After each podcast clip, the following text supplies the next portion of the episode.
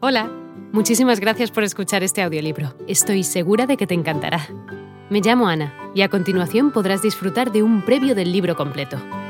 Si te gusta lo que escuchas podrás descargártelo completamente gratis desde mi web, www.escúchalo.online. Un abrazo. Un día Andrés tuvo muchas dificultades porque las fórmulas necesarias para completar un reporte estadístico no estaban bien en el sistema parecían haber cambiado. Hizo un comentario a todo el equipo sobre su problema, entre ellos a Gabriela, y nadie pareció entenderlo. Así que luego de un par de horas perdidas, fue a su jefe de línea para informarle del problema. Su jefe le menciona que Gabriela había estado trabajando con otros líderes de proyecto sobre un caso similar hacía un par de semanas, y había cambiado algunos datos en el sistema.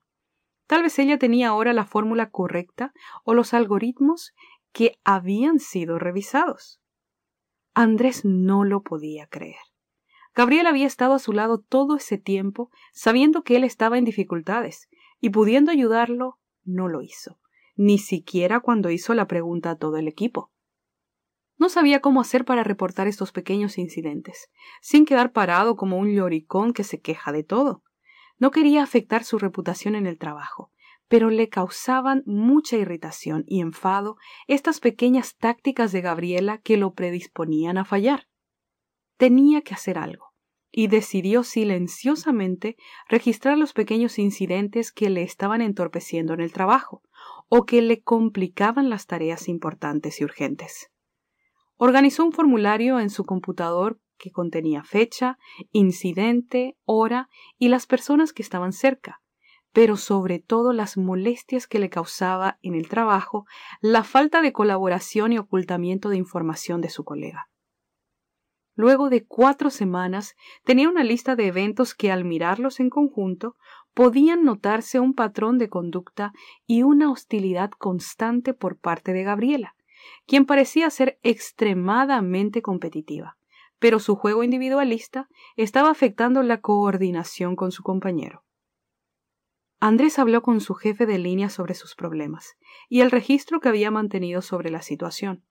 Presentó posteriormente una queja formal sobre bullying ante recursos humanos y qué tipo de bullying venía tolerando en los últimos doce meses.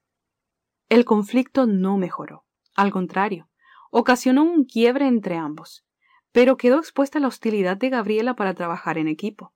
Estaba tan ansiosa de ser promovida que estaba socavando el trabajo de otro colega, y al hacerlo había olvidado los objetivos de la división. Ambos fueron separados de proyectos, y Gabriela quedó en observación por unos meses. Con el tiempo cambiaría de empleo.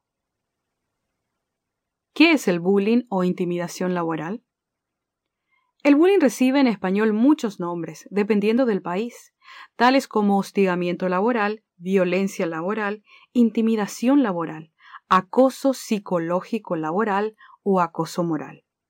En este capítulo utilizaré su nombre en inglés, bullying, quedando a criterio del lector el nombre más adecuado en español de acuerdo a su país de origen, y para diferenciarlo claramente de otra figura legal llamada acoso.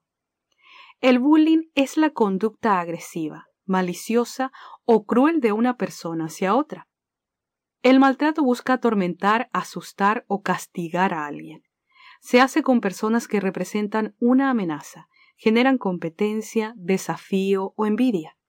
Al humillarlo, perjudicarlo o degradarlo, de manera privada o en público, para alejarlo del lugar o someterlo a la voluntad del bully. El bullying también puede ser adulto y se mantiene cuando las personas alrededor lo ignoran, se callan o se hacen de los desentendidos, porque el maltratador no les afecta, pero deteriora el clima laboral. El bullying puede ser físico, psicológico, verbal, social o moral.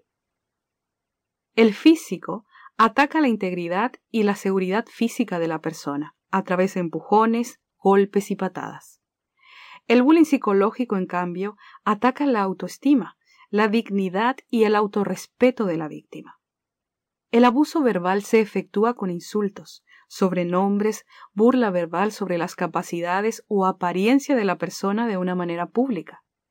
El bullying social Busca apartar al individuo de un grupo al excluirlo o aislarlo sistemáticamente. El bullying moral ataca. Hola de nuevo. No está mal para ser solo una pequeña muestra, ¿verdad? Si te ha llamado la atención, recuerda que encontrarás este audiolibro completo y gratis en www.escúchalo.online.